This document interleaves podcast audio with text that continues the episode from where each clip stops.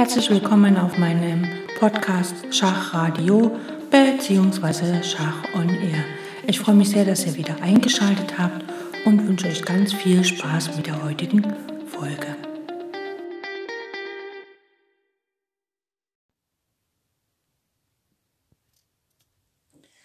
Es wurde wieder Sommer.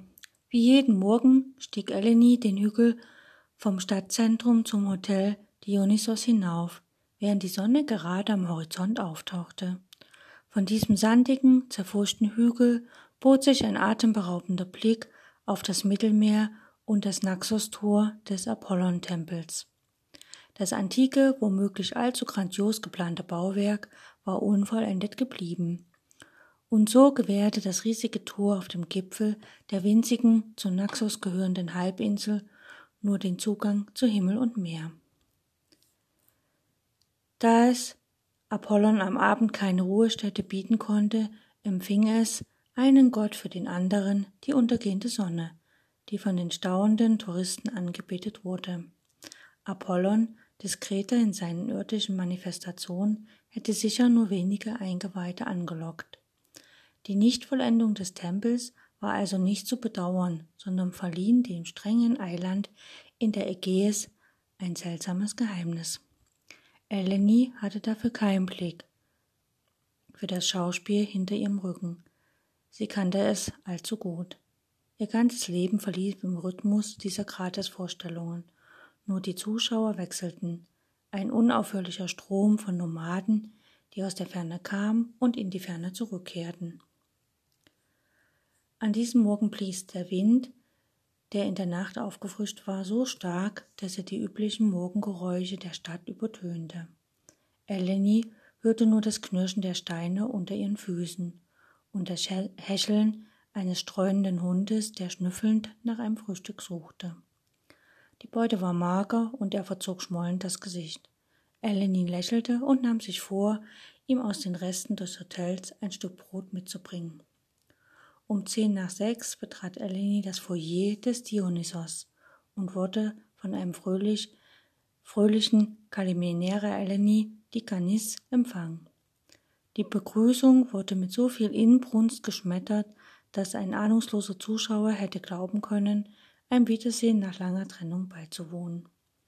Aber die Hotelbesitzerin Maria, eine etwa 60-jährige lebhafte Frau, empfing alle Bekannten auf diese etwas übertrieben muntere Art.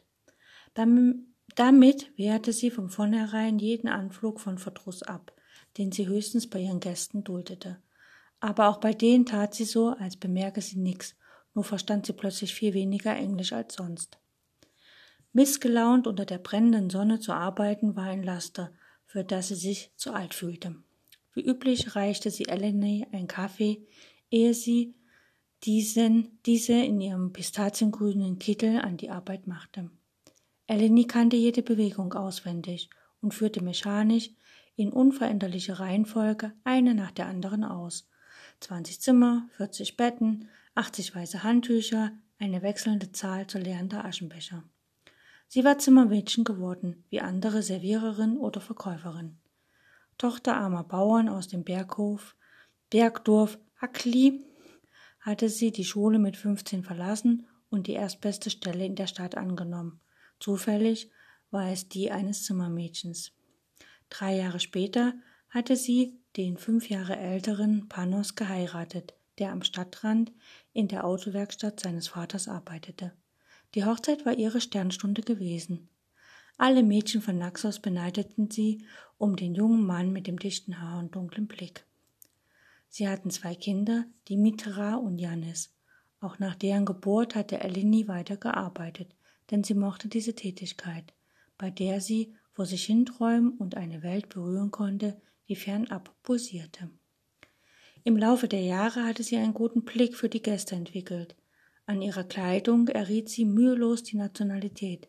Sie machte sich einen Spaß daraus, die Zimmer, die sie sauber machte, den im Speisesaal frühstückenden Urlaubern zuzuordnen.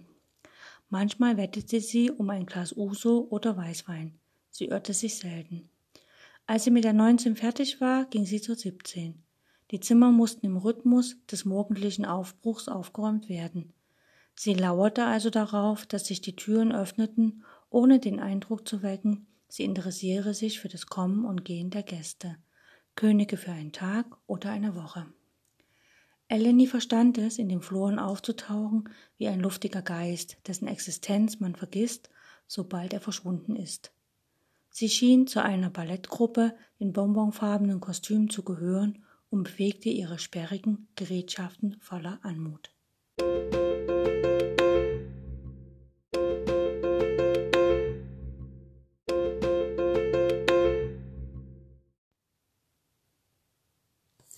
Im Leben von Eleni ist eigentlich alles in bester Ordnung.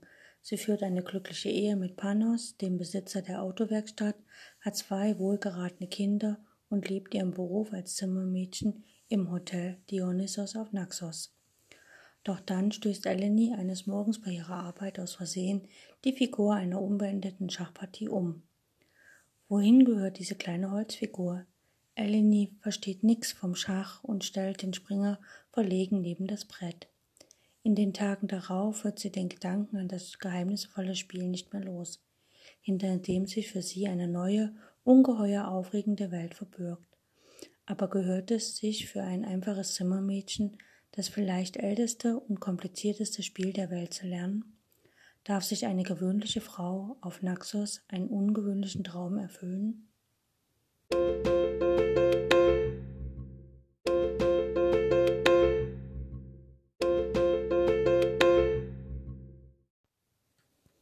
Ich glaube, das war im Jahr 2006, ich glaube im Herbst, hat mir ein guter Schachfreund das kleine schmale Bändchen von Bertina Heinrichs, die Schachspielerin, geschenkt, weil er war damit durch und meinte, es sei halt ein hübsches Buch und äh, ich soll es unbedingt mal lesen. Und das habe ich dann quasi auch getan im Jahr der Erstveröffentlichung, also 2006. Dieses kleine Büchlein, die Schachspielerin ist äh, das Debütwerk der Autorin und mit ihrem zauberhaften Buch beschreibt die Autorin den Mut einer ganz, also einer ganz gewöhnlichen Frau mit eher ungewöhnlichen Mitteln aus ihrem Alltag auszubrechen. Von der Begeisterung, die sie für das Schachspiel entdeckt hat, von den Anstrengungen und Rückschlägen ihrer Bemühungen, den Heimlichkeiten, denn sie versteckt regelmäßig das Schachbrett äh, im Gefrierschrank, die ihr Leben verändern und ihre Ehe auf eine harte Probe stellen.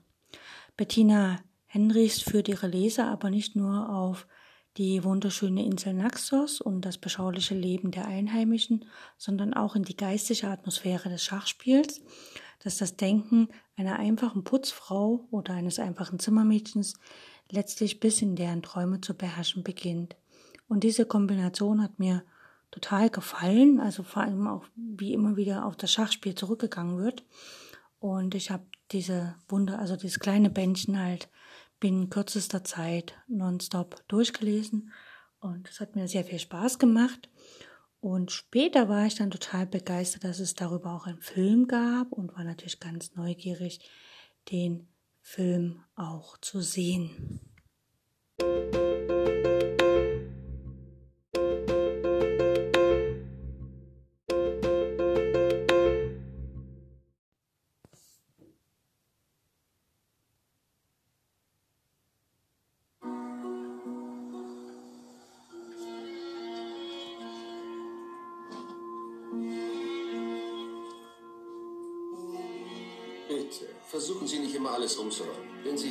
finde ich nie irgendwas wieder. Oh, entschuldigen Sie bitte. Sie können bitte das Zimmer machen. Ich habe Sie doch nicht aufgeweckt. Wollen Sie es mir beibringen? Warum nicht? Ich weiß sonst niemanden, den ich fragen kann. Wo warst du denn? Ich bin bei Kröger gewesen. Aber der muss es jetzt aber sauber sein. Und deine Tochter abzuholen war also weniger wichtig? Du meinst, ich hätte mich verändert? Ich habe mich nicht verändert, Mama, sondern du.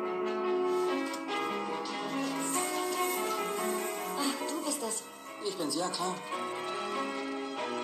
Würde es Ihnen vielleicht was ausmachen, nächste Woche zwei Nachmittage da zu bleiben? Am Dienstag und Mittwoch. Da habe ich schon was vor. Weißt du, wie man dich in der Stadt nennt? Die Schachverrückte. Ich habe doch wohl das Recht, einmal was für mich zu haben, oder nicht?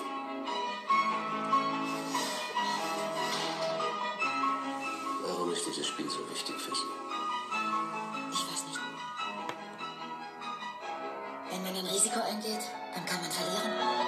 Wenn man kein Risiko eingeht, verliert man auf jeden Fall.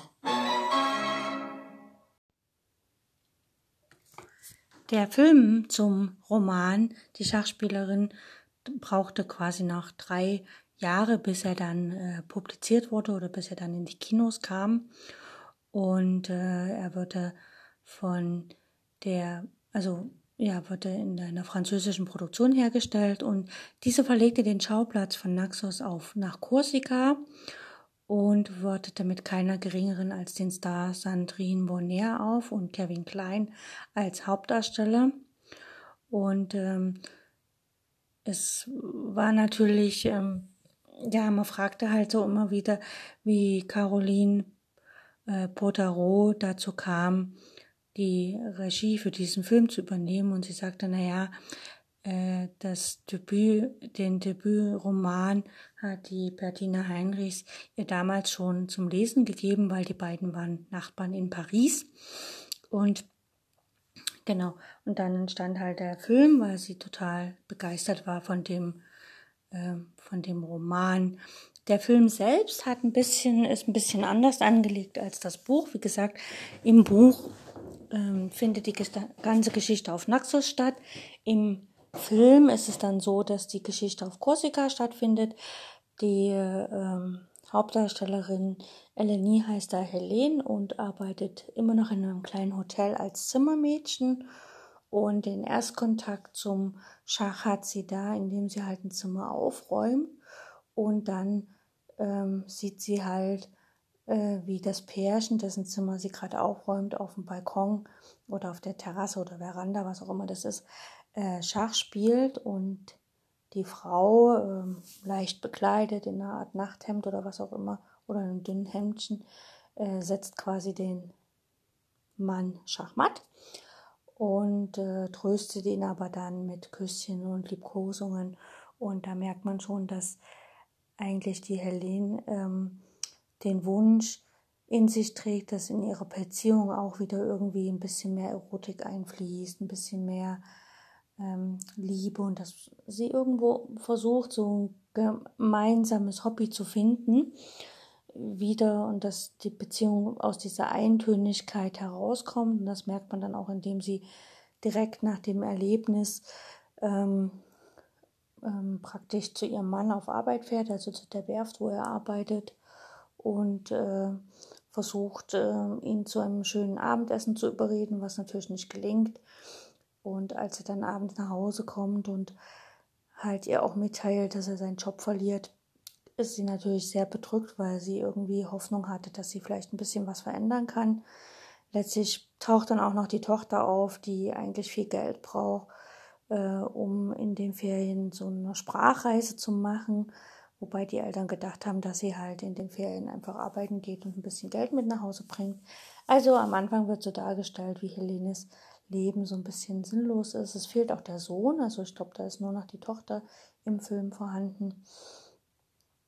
Und ja, und die Helene hat so ein eintöniges Leben, sagt auch auf Arbeit immer Ja und Amen. Also wie äh, die Mitarbeiterin von ihr möchte von der Insel runter und sie äh, übernimmt immer Schichten für sie, damit die Mitarbeiterin, also ihre Kollegin und Freundin halt dann auch tatsächlich äh, sich für andere Jobs bewerben kann. Und es ist halt so eine Art Eintönigkeit, aber auch so eine Art Zufriedenheit in dem Dasein. Und letztlich erlebt sie dann halt durch, dadurch, dass sie halt das Pärchen immer ein bisschen noch weiter beobachtet, äh, verbindet sie dieses, dieses Anderssein äh, zu Beginn mit den Schachfiguren oder mit dem Schachspiel. Und im Roman ist es so, dass ihr Schachlehrer quasi äh, ihr ehemaliger alter Lehrer ist. Im Film ist es jemand, bei dem sie privat putzt, der ein bisschen so ein bisschen eigenartiger Mensch ist. Und äh, da geht sie immer hin und putzt und der ist so ein bisschen, hm, ein bisschen komisch, mault sie dann auch an, dass sie halt nicht immer alles umräumen soll.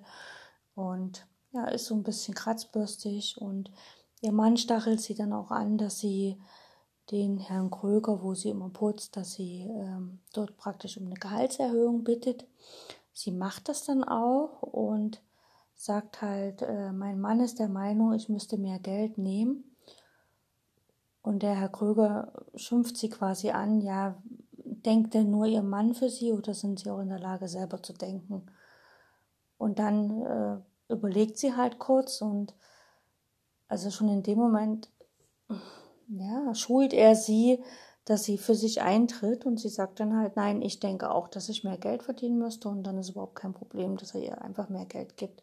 Und das finde ich halt so schön gemacht in diesem, in diesem Film. Also auch wenn der Film grundsätzlich, also grundsätzlich richtet er sich ja nach dem Roman, aber der Film ist halt schon ein bisschen anders, also ein bisschen, ähm, wie soll ich sagen, reißerischer gestaltet, also so, ne, also wie gesagt, es ist halt auf Korsika und es geht gleich mit ein bisschen Knisterei los.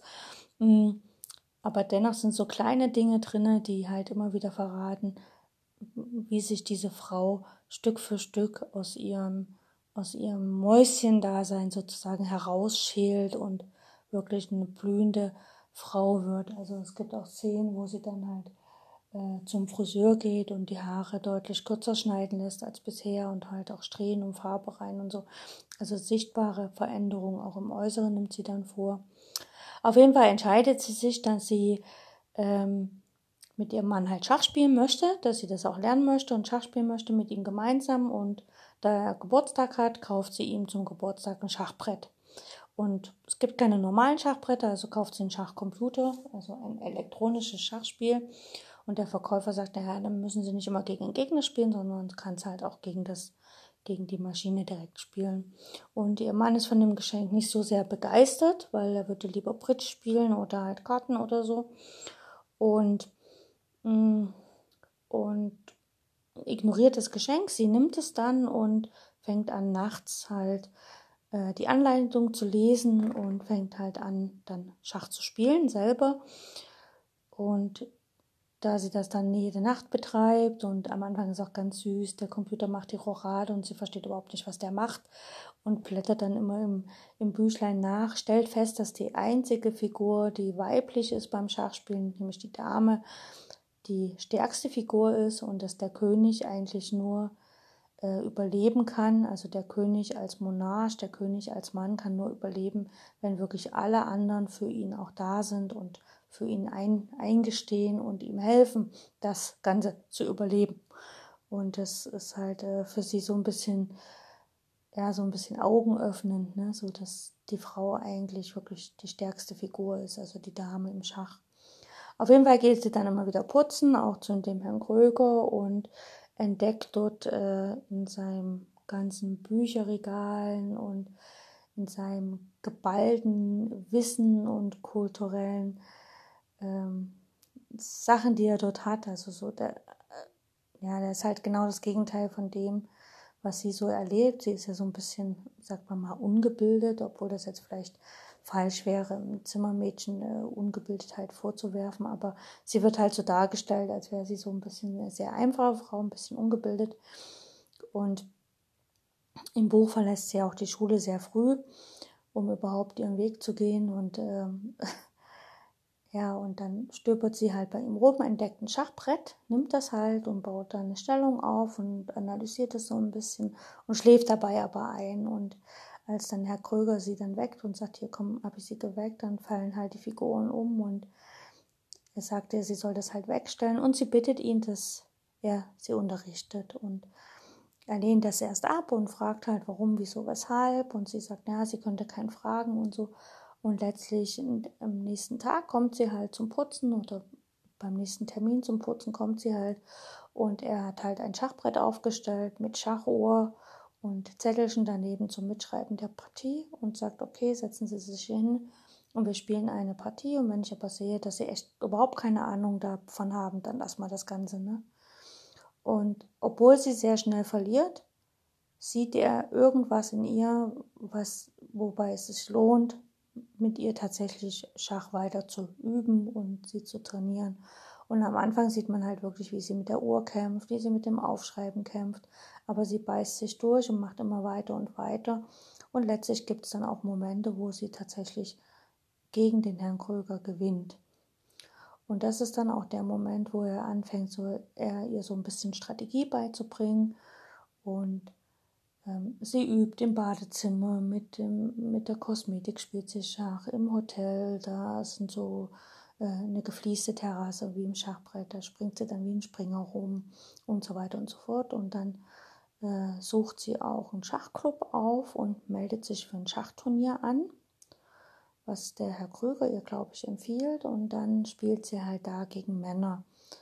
Und das ist so der erste Moment, wo sie auch so ein bisschen bewusst merkt, dass das äh, Schachspielen halt ähm, an sich eine Männerdomäne ist. Das hat sie ja vorher nicht so mitbekommen, ne? weil sie war ja alleine, sie wollte das.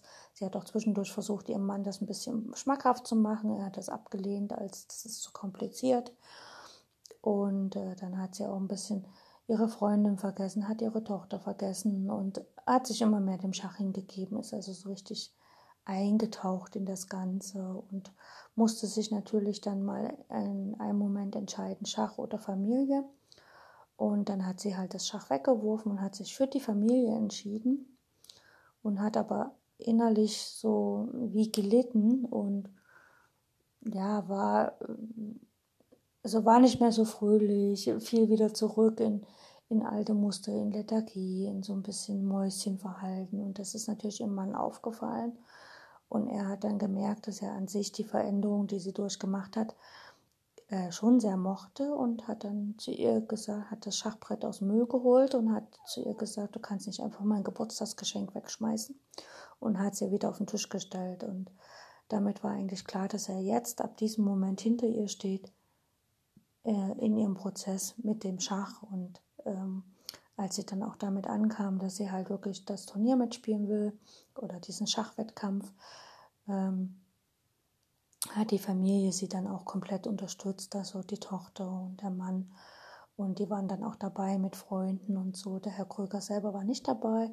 Den hatte sie immer sozusagen in ihrem in ihren Gedanken mit. Ne? Er hat dann immer gesagt, denken Sie dran, da die Dame hin und dort die Bauern und offene Linien benutzen und so weiter.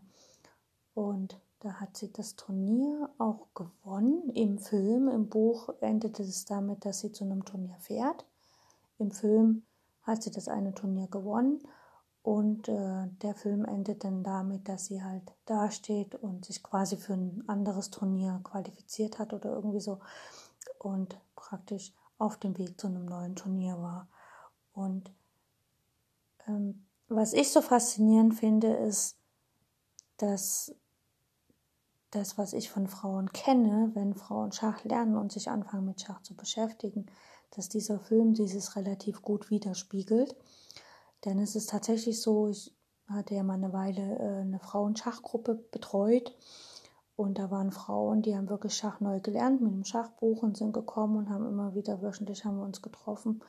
Und letztlich war das Spiel eigentlich nur äh, eine Tür, um etwas zu öffnen, was die Frauen vielleicht vorher vergessen hatten.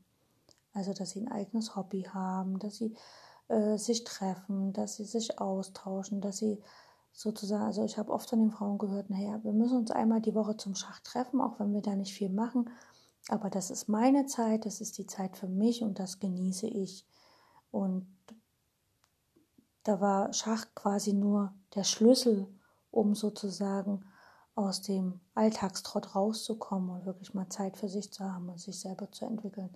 Also das hat der Film fantastisch wiedergespiegelt, das Buch natürlich auch.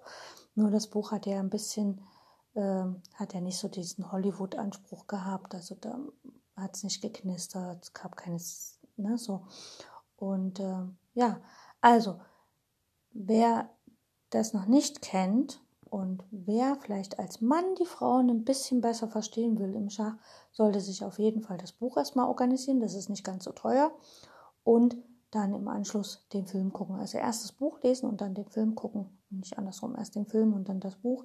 Da wird man höchstwahrscheinlich das Buch nicht ganz so leicht durchlesen, weil es an manchen Stellen ist es ein bisschen langatmiger.